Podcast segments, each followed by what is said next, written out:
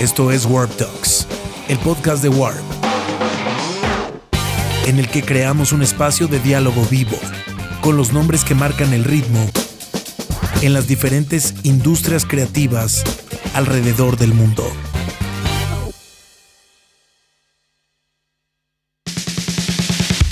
Hi Sean, hi Charlie, how are you? Yeah, good man. How are you doing? Fine, fine, fine. Good morning or good afternoon.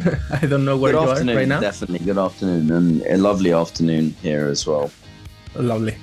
Um, well, first of all, um, today with so much immediacy caused by social networks and the internet, um, there are those who this level of demand affects their process, uh, causes creative blocks, or quite the opposite. It serves as motivation. How did you, as a band, handle that pressure with composing?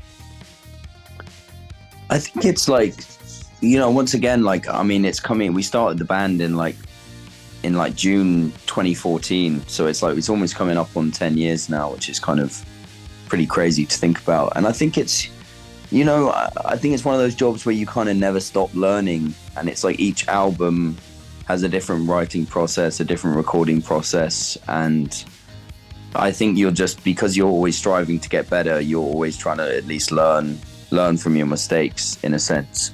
Um, so yeah, at times it can definitely be, you know, if things aren't exactly clicking musically or whatever, um, it can get frustrating. But I think you always kind of have to have that positive attitude that you know you're gonna, you know you're gonna get there eventually. Do you know what I mean? And I think it's that excitement to think. I always find I'm like, oh man, I can't wait to hear what these songs are to sound like whatever this album you know because we don't we don't go into writing with much intention i don't think we ever have it's always kind of been whatever sounds good if someone brings something in that sounds good we just go with it and then before you know it we've kind of have these 10 11 songs and yeah i think you just got to kind of go along with the ride with it a little bit and not not try and get in your head too much about it Okay, okay.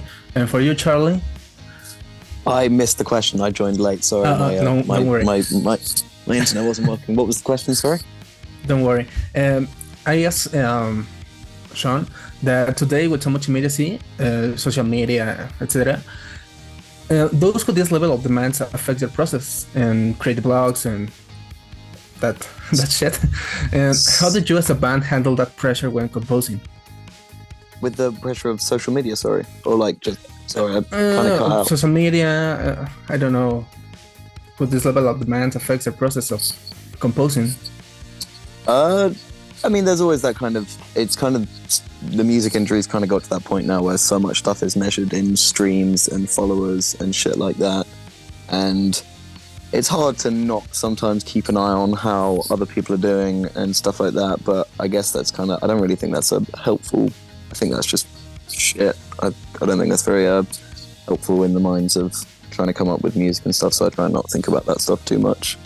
Okay. But sometimes, sometimes You don't wanna I do Okay. see other people That- with a million followers. I'm like, hmm, maybe that would be nice, but maybe next year. Okay, okay. Uh, okay, next question. Uh, I personally consider that since your debut, um, this is your most different, um, experimental, and musically raw album in a positive way. Uh, I mean, I feel it with a lot of balance and maturity. That seems to me something very difficult to achieve nowadays with so many things happening every day. And how difficult or easy was it to create? Because I understand that you composed the album in three months. I think we Yeah. had, yeah, we had like, it all came to, it, it, it did all come together in like three months, but for about like maybe six, six months to a year before that, we were renting a studio up in uh, East Okay. London. Really wasn't working for a while, you know, and um, that whole idea of kind of booking some shows in and then going on like a writing retreat. Uh, you know, we basically gave ourselves three weeks to try and come up with a bunch of songs and not kind of think about it too much. Um, and so that really, really helped. But um, I think that kind of helped the forming of the record in the sense that, you know, I think it was the it was everything we did was very instinctive, and there wasn't much. You know, I think on pre we usually spend a lot of time kind of fiddling with stuff and kind of you know, we're not sure if we like it and we change it and then we change it back. And I think this time it was very like, the songs came together pretty quick, and we kind of just stuck with what we originally came up with, and it, yeah, I think it, I think it worked out in the end, and we kind of took that process and idea into the recording of it, where it was like live in the room, just immediate, you know, leaving all the little kind of unpolished edges in there, um, which is the first time we've done that on a record as well. So Okay. Okay. And how was the experience with Flood, the producer of Food for Worms? Because he's basically a music legend who has worked with the biggest rock bands in the last 40 years. Crazy. It was just. uh, it was. It was. It was. It was very fun. It was very long. Uh, very weird at times, but it was. It was really fun. and It was a great experience. Like very unique uh, approach to how he goes about nearly everything in his life, which is uh, quite fun. Um, yeah, there was a lot of. Uh, it was kind of just very positive. It was like we had all these different ideas for how things should go, or this should be like that, or whatever, and we just kind of tried everything, which is good, but takes a long time. So every like every option for what should go into what, into how, into where, or whatever, we tried it all basically. Um, that was kind of his thing was like we'll, we'll just we'll give everything a shot and see what works best what, And- what and it- works best and- for the song that's kind of his ethos. Yeah. Yeah, yeah. different from. Okay, okay. Sorry. No, no. I was. I was just gonna. Yeah. Go ahead. Uh, how different w- was working with him to his previous albums? to, to our previous albums Uh, what do you think it changed from your previous albums to this album? Well, I think it's it's also it's like, you know, we've obviously worked with different producers for each one of our records. Now we worked with Dan Foat and Nathan Boddy on the first record, and then James Ford on the second. Um, and I think getting to work with these different people is everyone kind of has their own signature or their own way of doing things. And obviously, this was the first, like the first two albums we tracked separately. So we'd do bass and drums first to a click track, and then everyone else would kind of overdub their parts basically. Um, whereas this time we were kind of all in the room together. Charlie would put down kind of like a guide vocal. So it's it's a I'd say it takes a lot more endurance to do an album that way. You know, every because everyone has to be in the room together all the time. You know, the days can be pretty long. Um, so that was definitely different, and it was definitely a learning experience. Um, but I'm glad we did it, um, and I think that's kind of what we like to do. Is like, you know, I'd happily work again on another record with any of the people who produced any of our three albums. But it's always like, you know, you get to have the experience when you get when you work with different people, you learn so much else, and you kind of take that into the next record. Um, Yes. But yeah, tracking an album live is takes a long time, or at least it Long. took us a long time. It's quite something, no? Yeah, yeah, it was uh, intense for sure. Okay, and I, I love the album, but uh, it's funny. I think Adderall is an incredible song, but at the same time, I think it's the song that is furthest from what you've been doing, musically speaking. I think its simplicity makes it beautiful. Do you agree with me? And could you tell me a little more about the process of creating that song? that song was Steen, Charlie Steen, the singer, has only kind of recently started trying to actually play some instruments along with us when we're coming up with stuff because it helps him with the melody of what he wants to sing. And that bass line was him, and he kind of came up with the vocal as he did it. And because it was so simple, I think the re- the bass line and drum beat are so simple. I think kind of the rest of the instruments kind of followed that and didn't you know, there was no need for a crazy guitar solo. Like, you know what I mean? It's, it, and then Josh kind of came in. We got the first chorus, first chorus down while doing the writing retreat, which Josh wasn't at 'cause he had COVID. And then Josh kind of came up with the high, the kind of crescendo end section. That's kind of how it came together. Okay, okay. Um, this will be your first show in Mexico City uh, next month, but last year you were about to be a part of the Hipnosis Festival together with bands like Primus, the Mars Volta, the Black Angels, the Osees. Do we were looking forward to it. Do you prefer the opportunity to have a solo concert, or do you also like the experience of sharing the stage with other bands? we we wanted to do that show. Uh, uh, we ended up we were supposed to go straight to South America at the end of uh, a five week co-headline tour with Viagra Boys in, in the US, but that got cut down to three weeks. And then it was going to be too expensive for us to fly back to the Yes. UK and then come back out. So we that was that's completely out of our control. We would have loved to done that and seen Primus and fucking shit. It would have been crazy. Um, but it will also be super fun to do a headline show there as well. We're, but we would have done both if we could have. Uh, Mm. Hopefully, sometimes. still will. Hopefully, still will. And how did you prepare the show? If it's a festival or is it solo? It's too much different.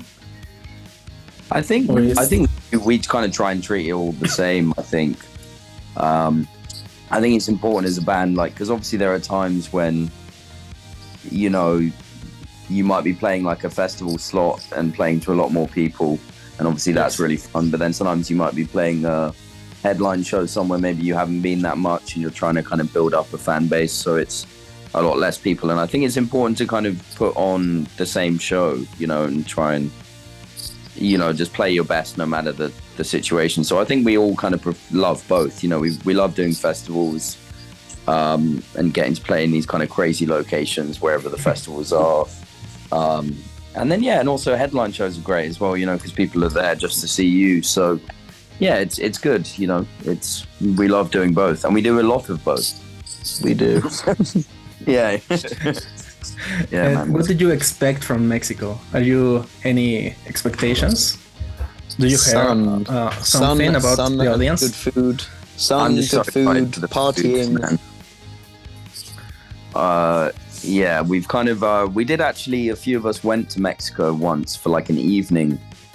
Uh, Okay. We were we were staying in a border town in um, Mexico, uh, Calexico in California. and We, uh, yeah, we just walked over into Mexicali for the night to get some food, and um, yeah, I think we're all excited to go, especially to Mexico City as well. Um, yeah, man, just it, yeah, so excited, and everyone we know has been has absolutely loved it as well. So yeah, I'm so glad that it's finally happening. Okay, thanks. And finally, I have five quick questions for you guys. Mhm. Are you ready? Yeah, let's Ready. go. Last physical album you've heard or buy? Ooh, Uh, I bought heard. Ali and Ali and Toumani, which is an an uh, like a kind of album between two African songwriters that I finally got on vinyl, um, and that was the last thing I listened to physical. The last album I the last album I listened to is "Everyone's Crushed" by Water from Your Eyes. I've, Okay. I've just heard, started listening to them. They're fucking sick. Okay. And last concert you attended? Uh, we saw we were at a festival last night. I saw six minutes of the Killers and a bit of Yung Lean. Okay. and band or artists who have listened to the most this year? Uh, Jeff Buckley for me, probably. Always for me, probably. Always the band? Always, yeah. Okay, nice, nice. Um, if you could only listen to one album for the rest of your life, which one would you choose?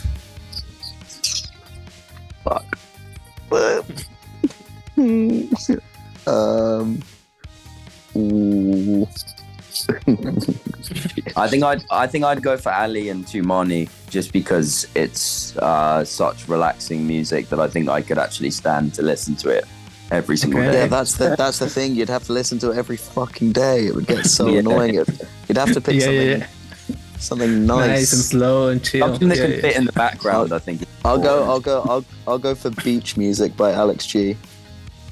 Okay, okay. Um, if you, as a band, could do a collaboration with anyone you could choose, who would you like to do something with? Be a song, a record, a live show, alive or dead? Who do you choose? Uh, Prince. Steve Prince? Irwin. Okay. okay. Why? Great guy. Loves wildlife. Kind soul. Taken too soon. Yeah. Yeah. Okay, okay. Well, well, thank you very much, guys, and we hope you enjoy uh, your um, Mexico, and I hope you to see them next month. Yeah, yeah it's gonna be amazing, man. We're looking forward to it. Appreciate it. yeah, dude. Have, have, a good day. Take care. Enjoy your afternoon. Okay. Bye. Bye.